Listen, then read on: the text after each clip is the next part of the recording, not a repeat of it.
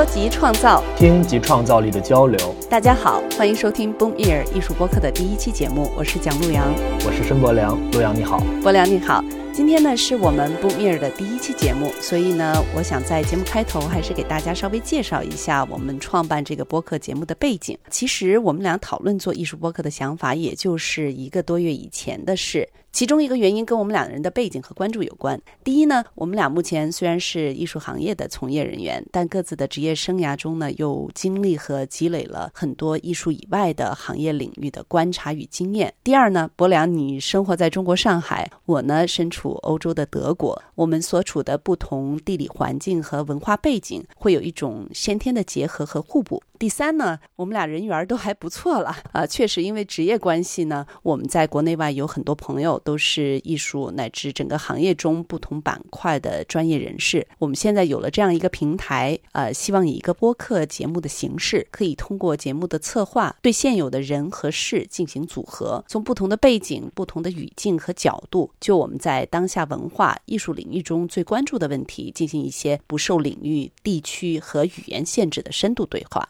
嗯，对。当我们讨论这个播客节目的第一期访谈嘉宾的时候呢，我记得我们俩都非常默契的，几乎同时想到了曹飞。那么曹飞今年呢，有好几个展览在不同的城市和国家举办，其中包括在距离我生活的城市德国科隆坐火车只要二十几分钟的城市杜塞尔多夫的 K 二十一美术馆举办了他的回顾展。这个展览呢，可以说是曹飞在德国甚至整个欧洲地区吧最大规模。的一次回顾性展览。那么在同一时间段呢，也是在杜塞尔多夫 Julia Starship Collection，他是一个德国非常有名的藏家。曹飞作为联合策展人，联合策划了一场关于中国年轻录像艺术家的群展，叫“新野金者”。对，当时也正赶上曹飞在香港大馆的个展，在过满的世界挖一个洞，刚刚开始不久。呃，那个展览展出的是他接受委任创作的新作品《监狱建筑师》。呃，因为大馆的前身香港中区警署建筑群中。中包括一座玉多利监狱。此外呢，今年年初他还接受纽约古根海姆美术馆单手拍掌这个展览的委任，创作了一件新作品《Asia One》，是在京东这家企业在华东地区的一些高度人工智能化的这种物流仓库里面拍摄的。我觉得这两件作品分别是关于过去与未来这两个时间维度。嗯，时间维度在曹飞的作品中一直特别重要。那博良，你还记得你最早看曹飞的作品是什么时候？哪一个作品吗？我还记得。第一次看他的作品是谁的乌托邦？嗯，我应该是更早的时候，是十年前刚开始工作的时候，最早看曹飞的作品，像角色扮演，就是 cosplayer，有一点像在那种虚拟世界的人物，呃，很突兀的出现在我们我们生活的城市空间里。还有像我镜、i m i r a 像人民城寨、R&B City 这些建立在 Second Life 这个游戏的虚拟环境中的，呃，一些生活、城市建造和想象。另外，我记得我们在讨论曹飞的这期选题的时候，我知道你对。对他这些年的作品及创作过程呢，一直都是非常关注的。而且为了这期节目，你也专程去了北京一趟，到曹飞的工作室跟他做了采访。我特别好奇，你在去之前最想问他的问题是什么？嗯，因为今年年初看到 Asia One 这件在京东的物流仓库里，这个嗯充满了人工智能机器人的真实环境中拍摄的作品的时候，嗯，会感到过去的十年里，曹飞的作品中曾经处理、曾经想象过的那种虚拟世界的生活场景，在某种程度上成为了现实。所以这次我在北京的曹飞工作室见到他的时候，我们的谈话就是从这样一个问题开始提问的。在大概十年前看到这个像 i m i r o 这呃那个 R B City 创作，刚刚是这个 Second Line 在全球的一个兴起，被我称为这个今天的这个虚拟时代的一个前奏。呃，在我对这个虚拟世界就是毫无毫毫无这个预兆的这样出现的时候，我处理这些题材的时候，就是说，呃，像我处理过去工厂的题材，或者像角色扮演出来，就是一个空间的一个转移，那些人们的生活的呃这个依赖的场所，可能能已经转转化到一个这个这个虚拟空间里面了。像我当时呃每天有七八十个小时是在这个 Second Line 里面去进行交友，包括探索，嗯。那你提到了这个作品里面的这个虚拟化，包括我关注了今天这个这个所谓的社会情境。也被植入这个虚拟化，包括我们生存的时间，包括我们生存的空间，其实也被切割成比较虚拟化的这个片段化的一种方式。那可能跟我们呃早十年的生活可能也不是很太一样。但是像呃，比如创作这个角色扮演的时候，其实更多是艺术家本身对呃这个城市化的一个理解，以及就是说创作语言上、风格上对超现实主义手法的一种运用、虚构的一种运用。那人民承载也是自己培育一个空间，就培育一个新的一个虚构空间，然后看这个空间怎么去运运行，然后包括它的特呃它的生态，有点像一个观察观察窗。所以呢，跟今天去创作那个像物流创作还是有一点点差异。那么，嗯，在像呃物流这个作品里面，已经能看到今天的生存方式的这种变化，就跟我们前十年、二十年是非常不一样的。因为我们在虚拟空间，就是我们用手机、用 iPad 或者在网上冲浪时间，已经就是说占据了我们。超过百分之五十了，就是已经被碎片化的一个这样的一个状态时候，可能在这个作品里面去探讨这个 smart logistic 这个智能嗯物流整个结构是怎么支撑我们整个生存系统基本物料的一个背后的一个生产，包括它背背后我们的这个整个运作的转变是怎么样的一个结构，所以他通过这个是通过这个像男女两个工人的这个爱情故事，把这个整套东西带出来。我觉得您最近在香港大馆个展的那件新作品《监狱建筑师》和以前的作品挺不一样的。您以前的作品很多是关于未来的维度，关于未来的想象，特别是那种和当下的走向相关的未来。但是在这次《监狱建筑师》里面，您好像是第一次把视角转向一个过去的时空。首先，我觉得你是比较少有的 评论，就是看到这个我处理作品的变化。其实我自己也很明显的感到对时间线往后的一个探索。其实你能从在 Asia One 里面已经看到我对一些音乐包括素材的一个引用，是从一个历史层面的做一个线索。那在大馆，因为它毕竟有那么沉重的一个殖民历史，以及将近一百七十年的这个监狱从建造到今天到到它运营的结束。我在这个被委任创作的时候，我觉得我是很难逃脱掉，或者我说我忽略掉这段历史，去重新创作一个跟他没有关系的一个作品。那像大馆其实没有任何的要求是让我创作一件东西要跟大馆有关系，但是你会发现很多参展的，就是说包括他开幕展的群展的艺术家，他们其实也希望跟这个主题有一个勾连。我希望这个勾连就更为直接，因为呃对我来说，人是就是说很难在监狱里面进行有机会去进行创作。这个。监狱可能就是已经或者马上，就当时我拍的时候还没对外运营，就马上要变成一个这个文化所要夹杂了旅游的功能啊，还要背负着就商业的文化这个创意的方面的这种功能。所以怎么在它这个转型马上要即将华丽转身之前，给他有一个从创作上有一个记录啊？因为有时候作品的时间长度可能比我们会更长。还有就是说，我是在广州，这个也是大湾区嘛，包括我成长的这个影响，我觉得对于我来说，有时候并不是很遥远。说到过去，您在结尾还用了一首苏格兰老歌，关于过去无法摆脱，过去的人无法忘掉。它曾经被用在《魂断蓝桥》那个电影里的一个离别场景，算是对后来那个悲剧结尾的前奏。当时中文翻译成“友谊地久天长”。昆汀在《杀死比尔》里用了这个曲子，是作为女主角的仇人的手机铃声。这个曲子在一场派对上响起来的时候，关于过去的所有怨恨都爆发了。我觉得您在《监狱建筑师》里把这首曲子用的，嗯。用的有一种挺好的关于过去的暧昧感。当时这首曲子呢，是这个英军当时候退出这个香港，他们就是说演奏的这其中的一曲啊。因为在这个大馆的这个广场里面，当时正进行了一场鸣金收兵的仪式。而且在影片里面，这个演奏指挥家呢，就是参加了这个当时的这个演奏的。包括你在影片里面看到的这个呃老年的这个狱警呢，他也是在有三十年的成教教育经验，而且也在这个大馆里面工作过。所以其实在这个影片的无论是演员啊，包括对影片前期这个 research 啊，都有这个所谓真人真景真事作为一个呃影片的这个注脚的。所以，嗯，我觉得很多时候的，就是过去的很多创作，其实也是探索一个，呃，就像你刚才说的，今天跟未来的这个关系。那在最新的这几个作品里面，可能就是说我对过去的这个时间影响的一个重新的一个调度。我自己也是一个新的一个视觉，因为可能很多时候创作也是往前扒，我觉得也差不多了。对于我来说，就是说对于未来的像 Second Life，我觉得当时 Second Life 对这个 Virtual Reality 对这个边界的探索。甚至到今天，沉浸式的这个出现，呃，虚拟现实出现，我觉得很多时候，其实在这个昨天的这个还没有破除，就是说我们没有太大的超越。所以呢，这个时候你觉得，就是说我未来的一个一个状况，好像对于我来说就很难继续去书写。所以反而我觉得变得就是说历史的这一页就会更有更有趣。包括从历史这一页再去看当下，再去看未来这一页，我觉得会有一些新的空间。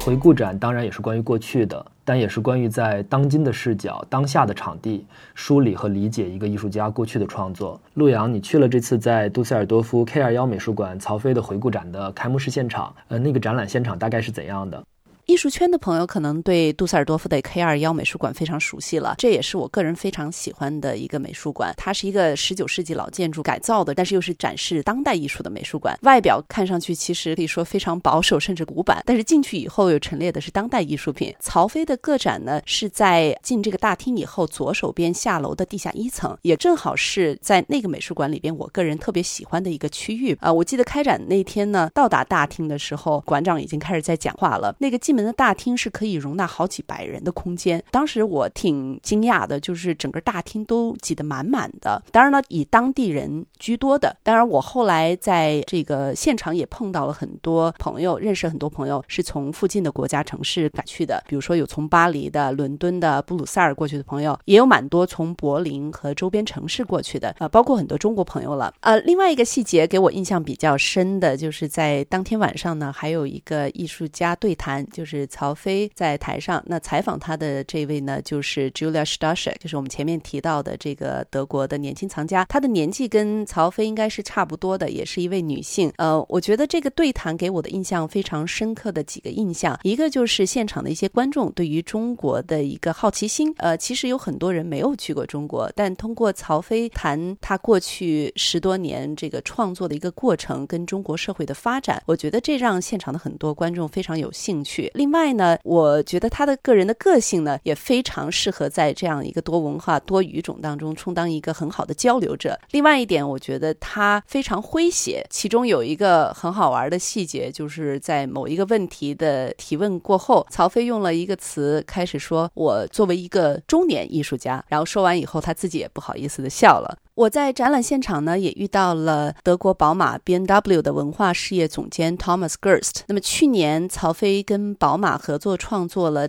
第十八辆 B N W 艺术车，而现在正在慕尼黑的宝马博物馆展出。我觉得 Thomas 说到一些非常有意思的点，比如说他讲到最早他关注曹飞是因为他研究杜尚，呃，觉得曹飞的人民城寨中那个轮子呢，就是杜尚的那件经典作品自行车轮。当然，这显然不是的。可是我觉得这样一种以西方人视角的误读也蛮有意思的。同时呢，在我跟 Thomas 的交流当中呢，我也发现他也注意到许多中国观众不会注意的地方，比如说他用到的几个词，他觉得这次的展览非常 intimate，非常私密的一方面。另外呢，还有就是非常真实，但又很具有诗意。I wrote a lot of books about Marcel Duchamp, and um, I encountered her R&B City at one point where I was writing about the influence of Marcel Duchamp on contemporary art, and I noticed that in just a few stills in, in R&B City, there was a something on top of the city that was a big wheel, and I thought that might have been a reference to Marcel Duchamp's ready-made The Bicycle Wheel, but apparently it wasn't because we talked about that. But that was the first time I mentioned Chauffé, and uh, of course then through my work with BMW and her creating the 18th BMW art car, um, I became much more aware of what it is that she was doing. So obviously we're here right now and her exhibition in Düsseldorf. Can you describe the exhibition? What's your first impression? impression of her show? The things and the content that she's negotiating in her works, thousands and thousands of years of Chinese history, and then the break your neck speed of where China is going to really negotiate all of this together where you know sometimes it's a nostalgic looking into the past and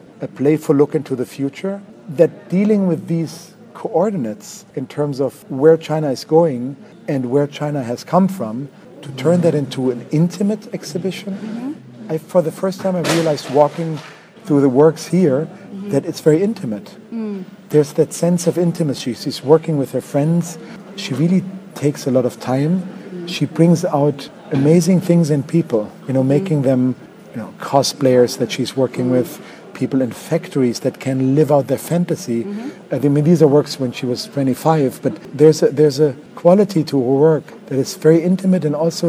in a way, a little melancholy, and therefore all the more true, authentic, and poetic. 这次展览呢，还呈现了一些曹飞过去的档案资料。那么这些资料呢，不仅呈现出他创作背后的一些方式方法，从中呢，也可以看到曹飞早年的成长经历，包括他与亲人朋友的关系。其中有一件旧作，关于曹飞与他的雕塑家父亲之间的关系，呃，很幽默，也很深情。那么我在展览开幕现场呢，也见到了曹丹，就是曹飞的姐姐，我们都认识的媒体人、策展人、纪录片导演。呃，我记得当天还有一个很。很有意思的细节。几年前，曹丹曾经给我看过一些他和曹飞小时候的照片，其中一张照片大概是他们中学的时候吧。姐妹俩有一点就是那个时候 cosplay 这个词可能在中国还没有出现，呃，然后很古灵精怪的这个装扮，呃，然后这张照片也出现在了现场。呃，曹丹看到以后还专门拉我过去看一下，我觉得这个挺有意思的。那么曹丹呢也跟我们分享了一些呃曹飞早年的成长经历，包括家庭，特别是他的母亲对他的影。影响。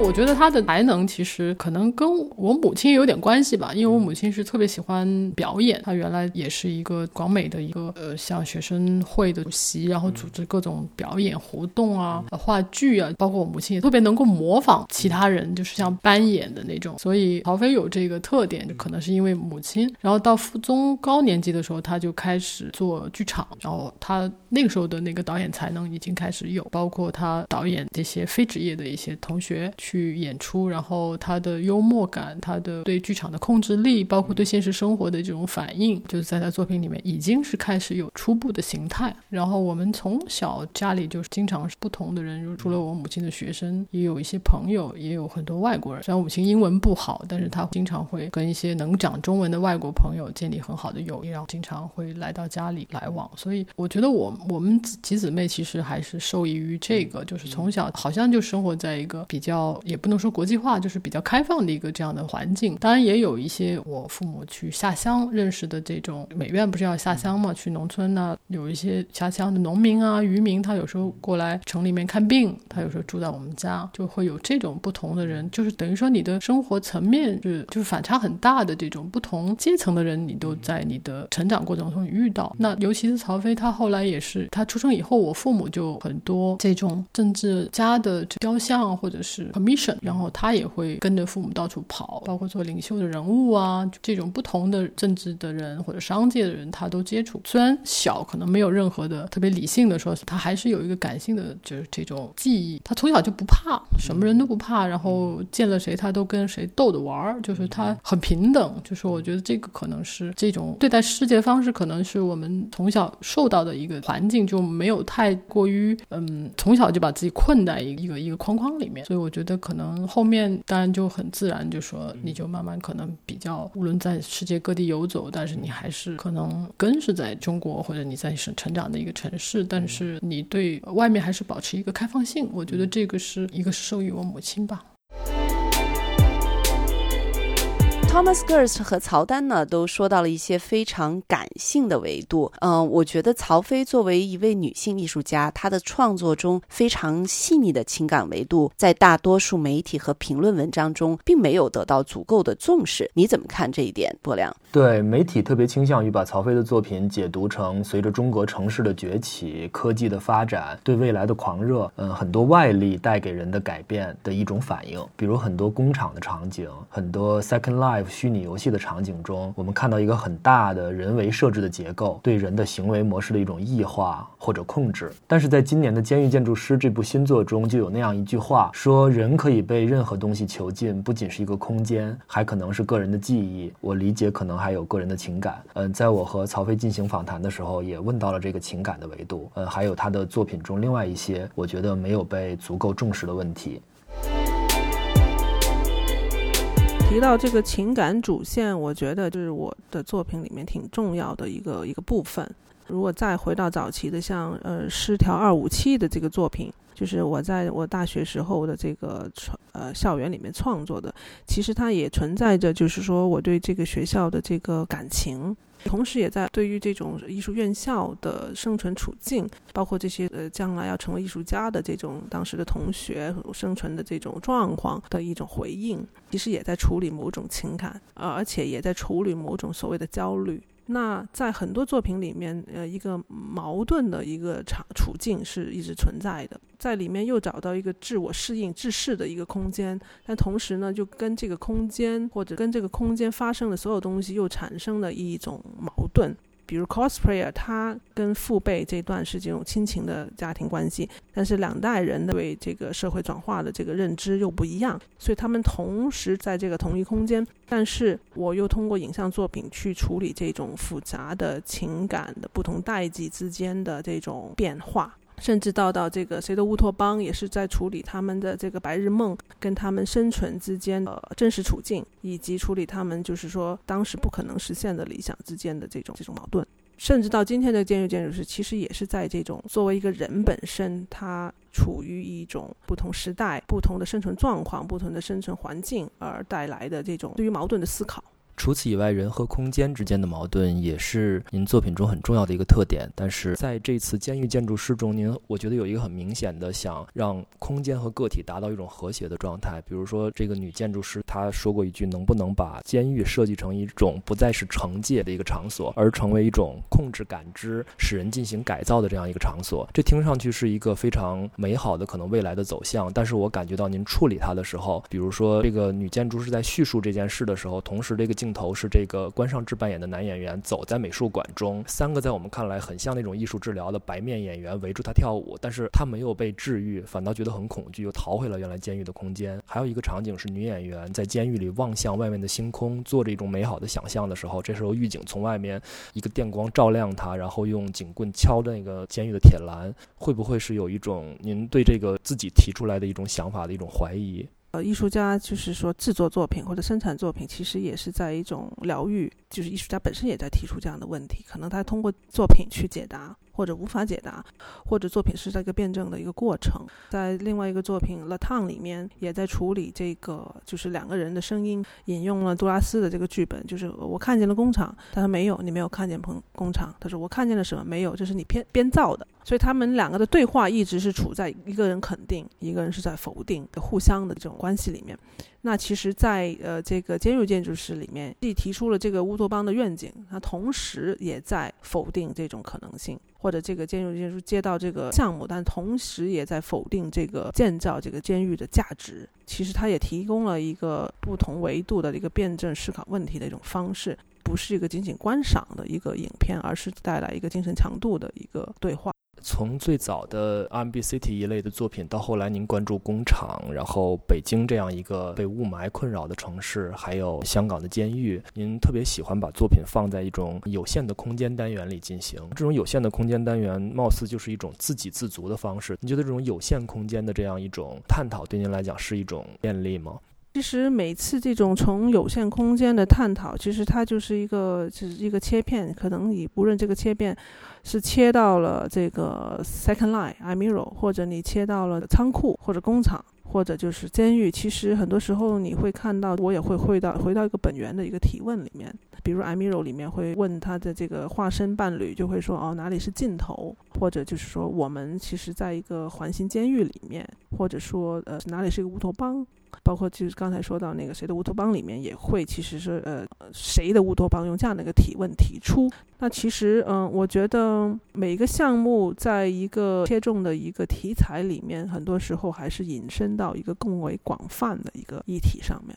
您的作品其实从最早谈论乌托邦到反乌托邦，其实有大量的涉及到一种高度发达的社会、高度发达的模式之下人的处境。我觉得里面有一个非常动人的一点，就是人的弱点。这个弱点让我想到去年阿尔法狗这个人工智能打败了那个围棋选手柯洁的时候，当时柯洁他觉得很可怕的原因是他的对手没有弱点，但是人是有弱点的。再高明的一个棋手，他会受当时的身体状况和他的情绪的影响。您是一直特别在意就是弱点这样一个属于人的维度吗？在这种创作中？嗯，我觉得好，没有人提出这样的问题。但是我想啊，这个像你这样提出，我觉得是是挺有意思的。我也因为自己比较 喜欢星座啊，我最近好像读到一个，因为我是双鱼座，所以他也提到这个呃，双鱼座对于弱势人群或者对于这个具有弱点的，他总会被这一部分的人就是说打动。所以呢，好像确实是在这个无论创作或者生活里面，就是说总容易被这个柔弱的这一部分。被吸引过去。您刚才提到星座，在您的创作中，我一直觉得有一个维度也很少被提，就是超自然的维度。呃，埋中最后那些人异化变成了鬼怪和僵尸的样子，这个呃会让我们想到当时很流行的行尸走肉啊这样的影片。但是我很早记得小汉斯的一次北京马拉松，那个时候采访您，您也谈到就是人民城寨的风水问题。您还提到专门有一个朋友负责这个人民城寨的风水，包括就是这次大馆，我也看到您的微信朋友圈发到，就说他的二楼一直非常阴森，你觉得处在这样一种有点。不太对的这种感觉中，其实超自然这个环境，包括一个空荡荡的工厂，哪怕它是一个很新的建筑，它也有有会有一种我们没有办法解释的对人的情感的一种导向。你觉得对超自然这个层面，在您的创作中扮演着怎么样的角色？对，就是你提到这个超自然这部分，就是挺有趣的，很少人提出这个这个问题，就在我作品里面。但是，嗯，对于我来说，超自然这一部分，就是说也是属于感知的一部分嘛。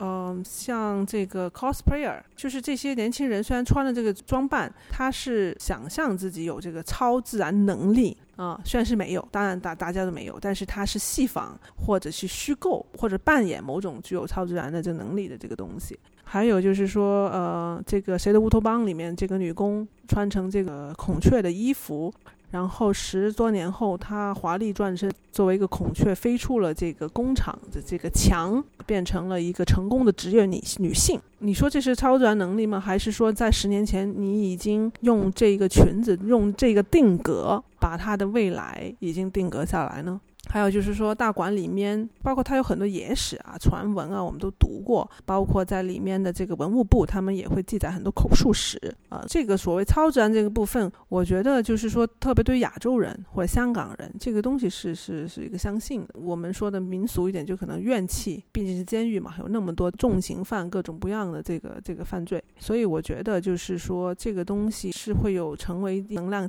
场的。但是我对我来说，这个超自然这个部分并不是可怕。你在处理这样的作品的时候，其实我觉得也在疏解某方面的东西。就说哦，你在大馆拍摄，然后你拍摄的东西是一种精神力量很强的东西，而且就是说也在寻求他们也在思考的问题。我觉得他们也是这种超自然能这种看不见的东西，他是能够理解的。我自己感觉有可能是，或者我自己理解，他们也可能是能理解。这种情况下，我觉得其实其实是一种挺自然的一种状况。